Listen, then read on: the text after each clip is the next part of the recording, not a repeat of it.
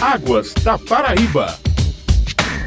A previsão das chuvas para o próximo trimestre, entre os meses de janeiro e março de 2023 no estado da Paraíba, foi divulgada na semana passada. E é sobre esse assunto que vamos conversar hoje do Águas da Paraíba, um programa da ESA, Agência Executiva de Gestão das Águas da Paraíba, com a meteorologista Marli Bandeira. Muito bom dia, Marli, e eu já começo perguntando: vamos ter mais chuvas no início de 2023, ou Marli? Bom dia. Essa previsão ela foi feita na quinta-feira com a participação de todos os meteorologistas dos centros de meteorologia do Nordeste, como também do INEMET, do Instituto Nacional de Meteorologia. Nós analisamos todas as condições oceânicas e atmosféricas como também os resultados dos modelos. De acordo com as atuais condições da atmosfera e dos oceanos globais, somando com os resultados dos modelos de previsão climática, tanto de instituições nacionais quanto internacionais, indicam uma tendência de chuvas de ocorrerem de normal acima da média histórica para o semiárido paraibano principalmente né, para as regiões do Alto Sertão, Sertão e parte do Cariri. O litoral e brejo, o período mais chuvoso é de abril a julho. No entanto, a previsão para esse próximo trimestre, janeiro, fevereiro e março, é que as chuvas elas ocorram dentro da média, dentro da normalidade. O fenômeno Laninha, ô Marli, está exercendo ou vai exercer alguma influência nesses índices pluviométricos? Hoje, o padrão mantém a condição do fenômeno Laninha ainda até fevereiro, uma categoria de moderado a fraco, e os modelos apontam que a partir de março, abril, se torne uma condição normal ali no Atlântico. Então, existe essa perspectiva do fenômeno Laninha atuar ainda nesses primeiros três meses do ano de 2023. E sim, ele realmente ele influencia nas chuvas na parte do Nordeste, em particular sobre o estado da Paraíba. Em nosso estado, como você já frisou aí anteriormente, Marli, temos dois períodos distintos, né? Que são os considerados inverno no sertão e inverno no litoral. Você poderia explicar melhor sobre esses períodos? Na Paraíba são dois regimes de chuva, um que é de fevereiro a maio, contempla as regiões do Alto Sertão, Sertão, Cariri e Curimataú.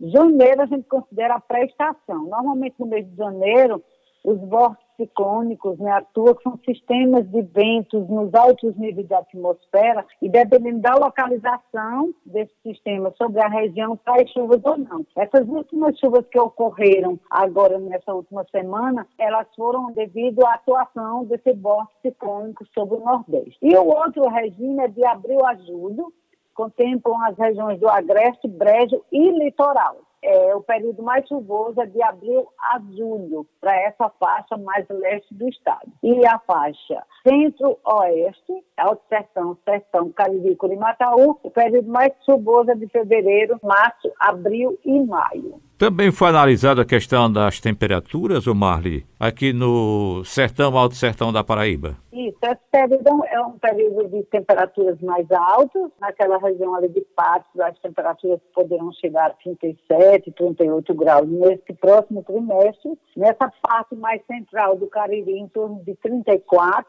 No Agreste, onde fica Campina Grande, em torno de 31 graus. Brejo, em torno de 30 graus e no litoral em torno de 34 graus. Então, essa é a média né, de temperatura para o trimestre de janeiro, fevereiro e março. Ou seja, as temperaturas elas deverão se comportar dentro da normal, dentro da média, para esse período. E durante o inverno deste ano, Marli, nós tivemos temperaturas abaixo de 18 graus, foi isso que aconteceu? Sim, nós temos as quatro estações do ano, que é verão, outono, primavera e o inverno. Inverno significa as temperaturas mais baixas. Normalmente ocorre em junho e vai até setembro, que é quando começa a primavera. Nós estamos na estação do verão, que são as temperaturas altas, né? as características mais evidenciadas nessa estação, no hemisfério sul, na estação do verão, são as temperaturas altas, dia solar mais longo do que as noites. E o inverno, como você me perguntou, começa em junho e vai até setembro. E a característica é justamente